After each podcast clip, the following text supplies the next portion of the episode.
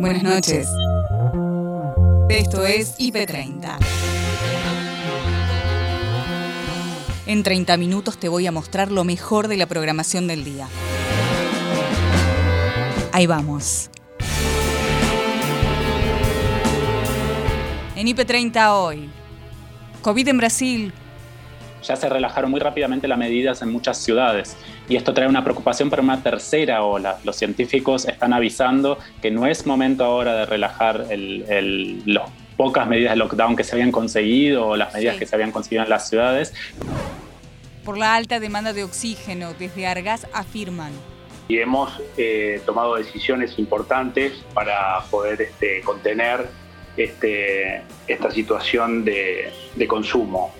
Entonces, eh, una de esas eh, situaciones son las de eh, racionalizar el oxígeno. El Hospital Muñiz hoy tiene el 98% de camas de terapia intensiva ocupadas. En ese contexto, ¿cómo se aplica el código de ética? Determinantes y scores, scores clínicos que tienen que ver con, la, con el funcionamiento de distintos órganos vitales, que tiene que ver con criterios de, digamos, de recuperación, que tiene que ver con distintas, eh, por ejemplo, presencias de comorbilidades de estos pacientes. Eh, pero lo que es importante es que la gente sepa que aquí no se toman decisiones discrecionales o que dependen del juicio, son decisiones colectivas, muy bien pensadas. La pandemia permitió al cóndor Esbarbati darse un respiro de la Versuit e incursionar en el folclore como solista, su sueño sin dejar lo construido que, he hecho durante tantos años con Versuit. Esta pandemia me ha dejado el tiempo para poder cumplir mi sueño, que es hacer folclore. Arrancamos la semana, el mes, seguimos en pandemia y tenemos que seguir cuidándonos. La información con la perspectiva justa en IP Noticias Central. Gabriel Sued, Noelia Barral Grijera. Nos metemos ya en el tema más importante del día. Como les decíamos, tiene que ver con esta disputa de fondo, porque no se trata ya de la continuidad de Federico Basualdo, eh, este hombre que vemos aquí en este lugar de la pantalla. Federico Basualdo hasta la semana pasada un completo desconocido, eh, al menos para lo que es el gran público, eh, subsecretario de Energía Eléctrica, que por ahora sigue en su cargo, pero como decíamos, la discusión ya no, no pasa por si Federico Basualdo se queda en su cargo o no, sino sobre el rumbo de la política económica, sobre el acuerdo con el FMI, eh, los subsidios, si hay que encarar la pandemia de otra manera, y es por eso que es tan importante lo que hoy tuiteó Cristina o posteó en las redes sociales. Efectivamente, vamos a compartir con ustedes eh, uno solo de los tweets que posteó la vicepresidenta porque es realmente un hilo bastante largo el que publicó hace un ratito nada más en la red social Twitter retomando grandes tramos del discurso que hace algunos días nada más dio Joe Biden frente al Congreso de los Estados Unidos, un discurso en el que Biden propone eh, cobrarle más impuestos a los ricos y destinar esos impuestos a la clase trabajadora en Estados Unidos y a un plan para crear más trabajos también a la clase media. ¿Qué dijo Cristina? Bueno, ¿por qué Biden dijo todo esto? También lo explica en forma textual y lee un textual o postea un textual de Biden. La peor pandemia en un siglo, la peor crisis económica desde la Gran Depresión, el peor ataque a nuestra democracia desde la guerra civil. Qué cosa, ¿no? Y eso que el FMI no le financió la campaña a Trump. Eh, con esto, Cristina está metiéndose de manera elíptica en la discusión que se da desde el viernes pasado respecto al rumbo eh, económico del gobierno y es una discusión que también alimentó el fin de semana el gobernador de la provincia de Buenos Aires. Y es una discusión que involucra a todos los actores que ustedes están viendo aquí en la foto que está detrás nuestro, una discusión que por supuesto involucra al ministro de Economía Martín Guzmán, al presidente Alberto Fernández, a la vicepresidenta, al propio Basualdo, a Cafiero y al secretario de Energía Darío Martínez que están alineados de manera distinta, ¿no? No están cada uno al lado del otro como los vemos en esta foto. claro, para hacer, sí. De hecho, bueno, eh, Guzmán y Alberto sí, pero Cristina está con Basualdo. Sí. A Cafiero lo tenemos que traer para esta punta. Sí, y a Darío Martínez. ¿Y a Darío Martínez? Creo que también. Lo traemos para acá. Creo que también. Eh, para repasar rápidamente lo que pasó el viernes. eh, Guzmán acordó con Cafiero el desplazamiento de Federico Basualdo. Sí. Porque Federico Basualdo no quiere aumentar las tarifas en la misma medida que Guzmán. Sí, Eh, entonces le encargaron a Darío Martínez sí, que le transmitiera a Federico Basualdo que tenía que dejar su cargo. sí. Lo hizo, pero se ve que no lo hizo de la mejor manera o no fue tomado de la mejor manera. Al menos no lo logró, efectivamente, porque Basualdo sigue en Claro. su cargo al día de hoy con, bueno, evidentemente una pelea que escaló a nivel público y que termina con el involucramiento tangencial, es Sí. cierto, porque sin decirlo abiertamente, pero con el involucramiento de la vicepresidenta. Se enojó mucho Cristina Kirchner por esta situación y Alberto Fernández intentó poner paños fríos y ahora lo que están diciendo desde jefatura de gabinete y desde Casa Rosada es Basualdo se va a ir en algún momento, cuando las aguas se aquieten un poco. Hoy me dijeron, tiene el boleto picado. Claro. Tiene el boleto picado. Eso dicen en Casa Rosada. Ahora, eh, desde el lado de la vicepresidenta, el kirchnerismo, la cámpora, dicen que la disputa está abierta. Tarde a tarde actualiza la información al instante. Agustina Díaz, Nacho Corral. Los eh, controles que empezaron a regir a partir del sábado empiezan, como veíamos, a tener consecuencias, a verse efectivamente y queremos saber cómo están evolucionando en este sentido. Estamos en comunicación con Gabriel Fuchs, él es secretario de Articulación Federal del Ministerio de Seguridad de la Nación. ¿Cómo te va, Gabriel? Gracias por atendernos. Somos Noche Agustina aquí en IP. ¿Qué tal, Agustina, Nacho? ¿Cómo están? Buenas tardes. ¿Cómo estás? Buenas tardes. Bueno, ¿cómo están viendo eh, esto que recién hablábamos con nuestra persona a cargo de la información de tránsito que decía efectivamente parecían estar funcionando estos, estas nuevas decisiones que se tomaron en este sentido de reducir la circulación? Bueno, son largas tres semanas, así que va a haber que no se puede tomar un balance en un día. Nosotros ya teníamos un buen balance, aunque no era tan visible. Recordemos que los controles este, empiezan de 20 a 06, lo que efectivamente el, nodo central del DNU es de 20 a 06. Ya nosotros teníamos hacia fin de la semana pasada la disminución del 56% de la movilidad en esa, franja horaria, lo cual es muy bueno. En esa franja horaria creemos que va a seguir subiendo, o sea que vamos a mantener, eh, posiblemente vamos a llegar al 60 o más. ¿Por qué? Primero porque están cerrados algunos accesos que no estaban cerrados eh, durante estas dos semanas. Eh, me refiero a la General Paz y algunas otras cuestiones, algunas cuestiones operativas puntuales. En este momento, por ejemplo, está funcionando mucho mejor el circuito que va de las estaciones de tren a el sistema de transporte público dentro de la ciudad. Por ejemplo, en, en, en este momento en Constitución se cambió el sistema del flujo interno, se abrió la puerta de hornos, hay una muy buena coordinación con la ciudad, mucho mejor que la que había, que prácticamente en algún momento fue muy baja, para decirlo diplomáticamente, eh, que tiene que ver con el acceso al subte y al resto del transporte colectivo. Eso, hoy a la mañana había una información de, de ferrocarril que había una disminución del 10% también dentro de ese tráfico. En fin, medidas políticas grandes y medidas más micromedidas que van a ir ajustando y que yo creo que todo el mundo está diciendo, por suerte, eh, que se están viendo en la calle. Después están las otras medidas, las complementarias. Las complementarias, algunas están dentro del DNU anterior y se habían cumplido poco, como el aforo dentro de los eh, locales gastronómicos, que debía ser cero y no se estaba cumpliendo Hmm. en la ciudad y, y poco en algunos también en algunos este, eh, lugares del conurbano. Yo quiero recordar que nosotros estamos en 10 puntos, de, nosotros me refiero a las fuerzas federales, nacionales, en 10 puntos de acceso a la ciudad de Buenos Aires y en 31 distritos del conurbano coordinando directamente con los intendentes. La ciudad tiene su propia mecanismo de control. El tema eh, gastronómico hoy llovió, así que es medio difícil saber Claro. si funcionó totalmente o no, pero eh, hay un compromiso mayor de control, así que eh, pues, creemos que va a funcionar mucho mejor estos días, eso que veíamos que no se cumplía prácticamente nada. Claro. En las, en las provincias se está controlando también eso. Ignacio Maglio es el coordinador del Comité de Bioética. ¿Cómo se aplica en este contexto? Conversó al respecto con Paloma y Nico.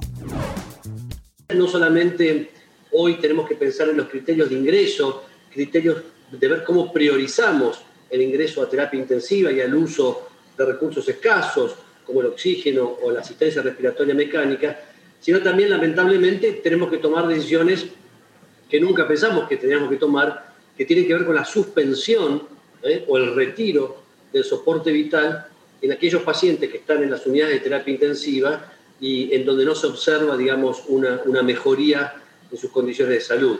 Y allí esas, como bien vos y Nico se imaginarán, son decisiones difíciles porque ahí se trata ya de suspender, de retirar un soporte vital. La otra gran pregunta, y nosotros gracias a Dios en el Hospital Muniz desde el año pasado hemos creado, el director del hospital, esta, este equipo de cuidados integrales que justamente eh, están, tenemos entrenamiento gracias a, un proyecto que se llama KELCA de la Fundación Palium, para algo esencial que es la atención integral y el cuidado paliativo, la asistencia paliativa. Porque lo que tenemos que pensar, Paloma, es qué hacemos con esos pacientes que no ingresan a terapia o aquellos pacientes que ingresan. Seguramente van a morir, la muerte quizás no sea un evento próximo, pero nuestra responsabilidad como trabajadores de la salud, desde ese enfoque de la atención y los cuidados paliativos, es dar confort y dar y promover lo que nosotros llamamos este, condiciones de muerte digna. Ahora, Juan, es tremendo lo que nos estás diciendo. O sea, llegamos a un punto donde si una persona, Ignacio, perdón, si una persona eh, tiene, por ejemplo, respiración mecánica, pero no está mejorando, se le saca el respirador para poder dárselo a otra persona sabiendo que esa persona va a morir. Sí, bueno, a ver, esto, digamos, eh, es así, digamos, puede sonar eh, crudo, pero realmente vos imaginate que cuando tenés una situación de tensión y tenés, por eso nosotros lo que hemos establecido para ayudar, imagínate vos lo que significa tomar esta decisión para todas las compañeras y los compañeros que están tanto en la sala de terapia intensiva como en las unidades de internación que derivan pacientes o que reciben pacientes externados. Entonces, para evitar ese agobio moral, esa, esa, gran incertidumbre moral, ese peso moral de la decisión, lo que nosotros estamos proponiendo y que, que lo estamos haciendo es que terceras personas que no integren los equipos asistenciales puedan ayudar a tomar estas decisiones. Son los famosos grupos de triage o grupos de personas que, que son independientes, que no están relacionadas directamente al cuidado de ese paciente en particular, pero que pueden ver todos estos scores, que son scores clínicos, eh, y acá es muy importante aclarar, nosotros la edad, por ejemplo, no la utilizamos, la edad solamente se utiliza cuando dos personas tienen la misma, la misma gravedad y el mismo pronóstico en términos de recuperación, recién ahí la edad comienza, es un criterio de asignación secundaria, podríamos decir. Ignacio, la verdad es que sabemos que esto es imprescindible, tener un código de bioética en situaciones como esta. Nosotros, los ciudadanos comunes, las personas de a pie que no nos dedicamos ni a la medicina ni al derecho, nos impresiona saber, pero hay que ponerlo en el contexto de una pandemia. Lo último que quería preguntarte era justamente por esto, por los criterios que se utilizan. Acabas de decirnos que la edad no es determinante. ¿Cuál sería entonces un criterio determinante para interrumpir el tratamiento de una persona o para decidir eh, que, bueno, ya no hay nada que hacer en el tratamiento de una enfermedad, en este caso, la COVID-19? Bueno, lo que se toman, Nico, son, eh, digamos, determinantes y scores, scores clínicos que tienen que ver con, la, digamos, con, el, funcionamiento de distintos órganos vitales, que tienen que ver con criterios de, digamos, de recuperación, que tienen que ver con distintas, eh, por ejemplo, presencias de comorbilidades de estos pacientes eh, pero lo que es importante es que la gente sepa que aquí no se toman decisiones discrecionales o que dependen del juicio, son decisiones colectivas, muy bien pensadas. Nosotros trabajamos desde hace un año en estos scores, algunos se llaman SOFA, son nombres técnicos, pero tienen que ver con, con determinaciones clínicas que son verificables, neutrales y donde, que son independientes, digamos, de las características personales o sociales de, de las personas, de los pacientes, ¿verdad? El presidente de Argas, Alejandro Busich, conversó con Gabriela Zagordo sobre la disponibilidad y los valores del oxígeno. Estuvimos reunidos con autoridades nacionales y provinciales para tomar este, eh, para, tratar esta temática eh, y hemos eh, tomado decisiones importantes para poder este, contener este, esta situación de, consumo. Entonces, una de esas eh, situaciones son las de eh, racionalizar el oxígeno a distintas aplicaciones industriales que tienen un consumo muy importante, muy elevado, los hemos restringido y volcar esa operatoria a la parte médica. La otra es, eh, estamos así, todo, toda la, red, toda la cadena, todos los productores, fraccionadores y distribuidores, estamos mejorando, estamos modernizando todo el sistema este, de, producción, de, logística. Eh, así que estamos, la verdad, eh, peleando contra la corriente. Muy buena nota, muy, muy buena noticia los 11.000 casos de hoy. Habría que ver los testeos realmente. Eh, si esto fuese así y perdura en el tiempo, nosotros podemos solventar tranquilamente este consumo. Ahora, si la realidad en la semana empieza a marcar nuevamente alrededor de los 25, 30 mil casos, la verdad que eh, la situación es compleja. Con un promedio, por ejemplo, semanal de 20 mil casos, ¿en qué situación nos encontramos? ¿Qué es más o menos la situación que estamos viviendo? Con un promedio de 20 mil eh, diarios, eh, la situación se puede controlar, la estamos controlando, de hecho hoy la estamos controlando. Si bien tenemos a toda la maquinaria, los recursos humanos súper estresados, saturados, eh, estamos prácticamente duplicando horarios de producción, estamos duplicando entregas, que eso requiere de, vehículos, de, personal. Eh, lo que pasa es que todo esto tiene, eh, en realidad lo que tenemos que hacer es controlar los casos. Para entender el aumento de la demanda que estamos teniendo, en, algunos números concretos. Por ejemplo, en la provincia de Buenos Aires, en el conurbano, dicen que se triplicó el, consumo, que antes los tubos se, cargaban o se recargaban una vez por semana, ahora lo tienen que hacer cada dos días. ¿Cómo podemos ejemplificar un poco la situación? Es, correcto, es correcto, Gabriela. nosotros el, consumo y la producción, la producción en realidad no la pudimos multiplicar eh, de acuerdo al consumo. El consumo ha crecido por 3.6 en nuestro caso eh, y pudimos duplicar producción. Entonces la compensación, lo que te comenté al principio, la estamos este, sacando de eh, no vender para aplicaciones industriales. Eh, este, esta enfermedad, este, este, virus realmente ataca fuertemente a todos los problemas respiratorios, pulmonares. Entonces, el consumo hace que sea muy, muy importante. Eh, están, eh, la gente se ahoga realmente con este, con este virus. Pia y Gabriela charlaron con la directora de Libres de Bullying, María Sisman, sobre el daño que provoca el hostigamiento a nivel mundial.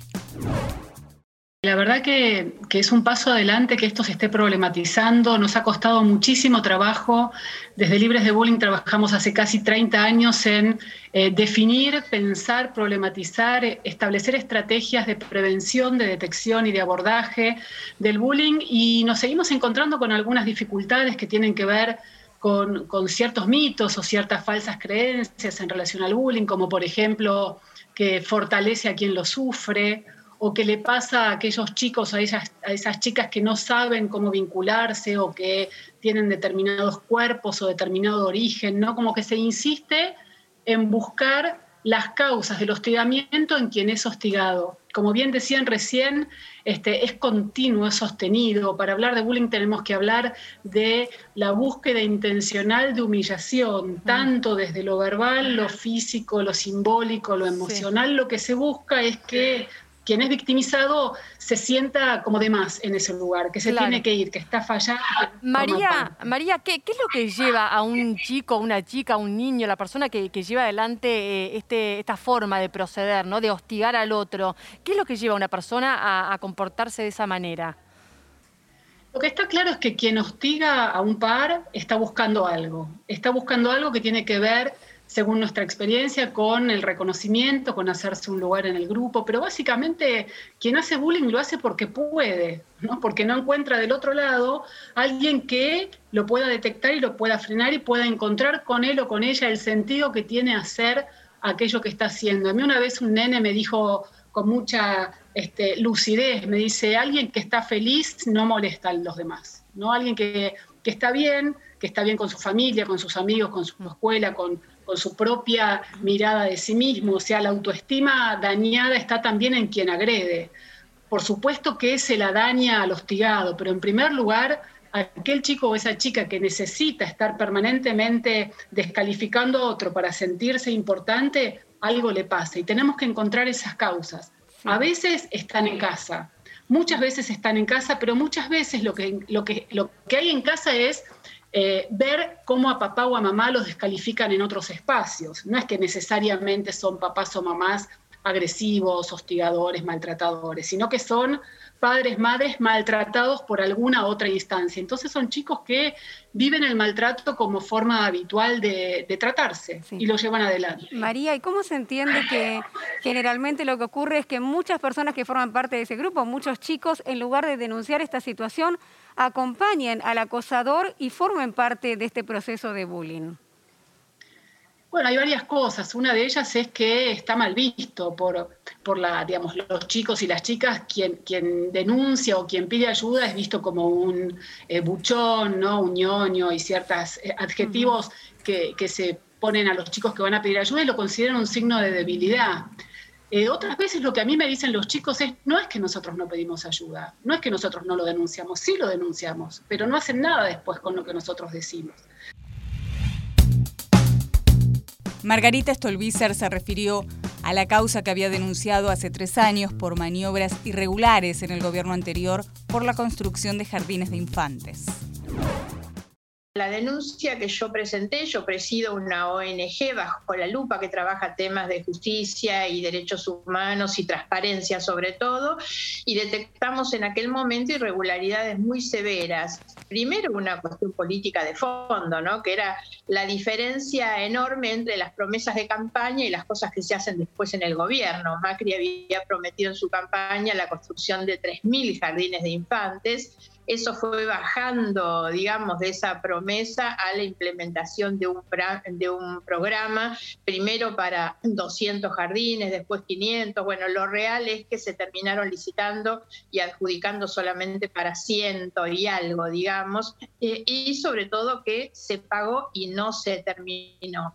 Nosotros hicimos una denuncia en el 2018 desde la ONG, hicimos además una tarea de constatación en los lugares sobre el nivel de ejecución que tenían los jardines, así que presentamos hasta fotografías donde los carteles daban cuenta que la ejecución tenía un plazo de cinco meses y ya se llevaba un año y medio sin que las obras estuvieran avanzadas. Lo más grave que nosotros detectamos era eh, no solamente las irregularidades en la adjudicación, una misma empresa había ganado la construcción de jardines de infantes en prácticamente todo el país, porque había cinco adjudicaciones que regionalizaban, que tomaban las distintas provincias, todas las ganaba la misma empresa, una UTE en realidad de dos empresas, una de Santa Cruz y otra de Comodoro Rivadavia, Chubut, y esas iban a ser incluso los jardines en Santa Fe, ¿no? Bueno, eh, nunca se hizo, sin embargo se pagaba y no hubo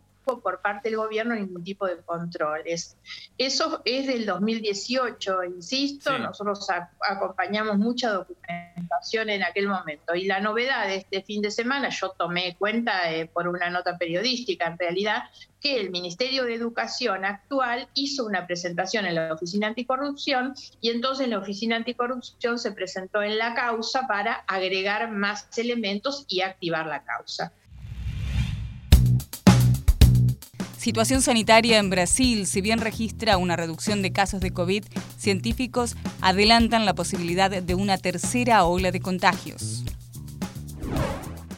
Ya se relajaron muy rápidamente las medidas en muchas ciudades y esto trae una preocupación para una tercera ola. Los científicos están avisando que no es momento ahora de relajar las pocas medidas de lockdown que se habían conseguido o las medidas que se habían conseguido en las ciudades, porque puede venir una tercera ola y mucha preocupación pasión sobre todo por el feriado que viene el próximo domingo por el Día de la Madre y un feriado asociado, ah. eh, que la gente vuelva a salir, vuelva a aglomerarse y esto pueda traer una tercera onda, que se está esperando una tercera ola para junio, julio, pero que se puede esperar que sea hasta peor que esta segunda. Entonces, por más de que hay una sensación de, que ahora baja un poco, sin embargo, igual siguen los índices de ocupación de camas de UTI de, de muy alta. Venimos diciendo ¿no? que bajó un poco, pero ¿cuánto era el promedio de casos diarios en las últimas semanas? Porque hoy hablamos de 28.000 eh, por ahí ahí más o menos es alto, pero antes, ¿cuánto veníamos manejando diarios? Tuvimos números, tuvimos números de 80.000, o sea, tuvimos muy fuertes los números. Claro, de, o sea, eh, eh, que la baja se nota, pero insistimos, sigue siendo alta, ¿no? Por encima de los 28.000. Exacto.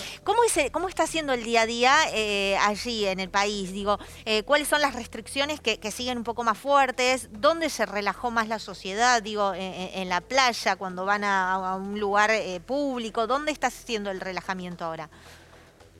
Yo ahora estoy en San Pablo, por ejemplo, y San Pablo es una ciudad gigante, ¿no? Son 14 millones de personas dentro de la ciudad y 10 millones en las periferias. eh, y, y se nota mucho la diferencia en las calles, porque cuando fue el momento más duro, la calle realmente se sentía un poco menos de circulación. Ahora vos salís a la calle y nuevamente las personas están en la calle, tienen que salir a trabajar, están haciendo sus, eh, sus demandas día a día, pero también hay aglomeraciones en parques, también hay fiestas clandestinas, como veía recién que pasaba eh, en Argentina, eh, y en las playas también, por ejemplo, en Río de Janeiro hay muchos problemas porque eh, ahora se reabrieron las playas en muchas de las ciudades que estaban cerradas y se registraron aglomeraciones. Y como te decía, mucha preocupación por el Día de la Madre, que es la semana que viene, que suele ser una fecha en que hay movilizaciones, entonces se está tratando de contener, pero al mismo tiempo las ciudades, las prefecturas, que fueron las que consiguieron imponer algunos límites, muchas de ellas están relajando las medidas muy rápidamente, ¿no? quizás más rápidamente de lo que se necesita. O sea, se están eh, relajando los controles, básicamente. Digo,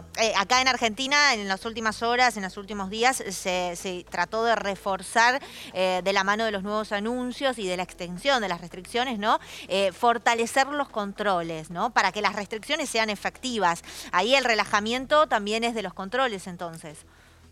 Exacto, hay un, digamos, como hay una sensación social de que ya pasó lo peor en este momento, eso perjudica mucho porque eh, hay menos controles, las personas están con menos conciencia y los gobiernos también. Pensá que vivimos en un país que tiene un gobierno federal que milita activamente contra el lockdown, contra cualquier tipo de medidas. Entonces los gobiernos que quedan en el medio, gobiernos provinciales, acá son los gobernadores de los estados o de las prefecturas, que son los jefes de ciudades, Sí. están en un tire y afloje constante, ¿no? Entre Claro. la presión Sí, la postal que se repite, ¿no? Un poco. Y pensaba, eh, Bolsonaro, que siempre eh, hace de las suyas, eh, dijo algo público en estos días, se manifestó, digo, más allá de, un tuit eh, o, o de sus redes sociales, en algún mensaje. Mira, Bolsonaro está muy presionado en este momento por una CPI, que es una comisión de inquérito parlamentar, es casi como un juicio que está llevando adelante el Senado, eh, que se llama la CPI de la COVID. Y fue, es un movimiento fuerte político que está viendo en Brasil y el Senado está haciendo una investigación a Bolsonaro y a sus ministros por mal accionar durante toda la crisis de la pandemia desde el año pasado. Mechi Esquiaga trajo un recreo a tarde a tarde. Cóndor Esbarbati afirma que sin dejar lo construido con Versuit, la pandemia le permitió llevar adelante su sueño como solista y hacer folclore. Los que ya me conocen de hace muchos años saben de mi amor por el, folclore. Eh, desde muy niño empecé eh, haciendo y lo seguí haciendo durante muchos años y me acompañó muchos años. Después el rock me llevó para otros rumbos, pero nunca dejé de, de amar y hacer folclore. Así que este tiempo de pandemia me dio eh, la fuerza y las ganas para, para concretarlo y hacerlo un disco. Vengo de todas partes, vengo de adentro, vengo buscándome y no me encuentro, vengo tranquilo, vengo de a pie. Vengo teniendo broncas y no me vengo, y si alguien quiere llegar primero que lo disfrute y le vaya bien. Vengo porque antes siempre me estaba yendo, volando alto, tocando el cielo, buscando un límite y lo pasé. Vengo porque es la hora de aquel encuentro que nos debíamos hace tiempo, porque esta noche te voy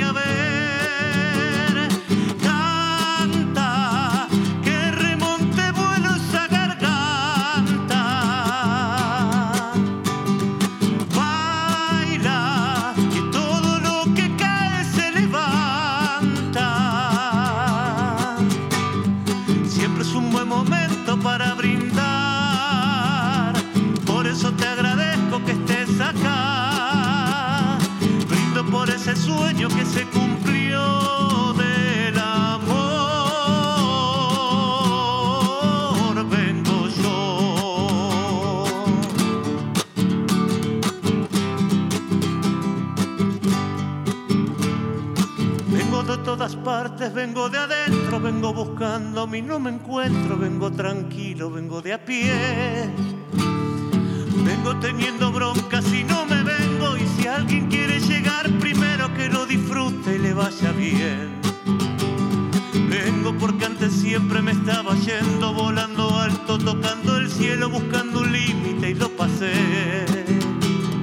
Vengo porque es la hora de aquel encuentro que nos debíamos hace tiempo, porque esta noche te voy a ver.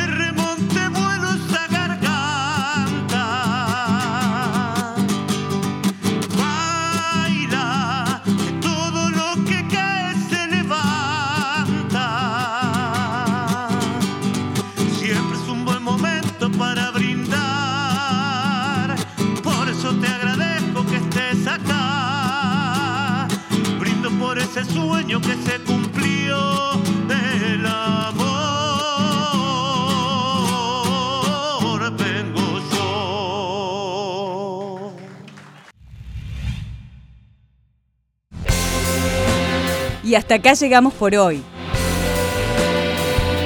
Acordate que podés ver las notas completas en nuestro sitio www.ip.digital y en nuestro canal de YouTube, búscanos como IP Noticias y suscríbete.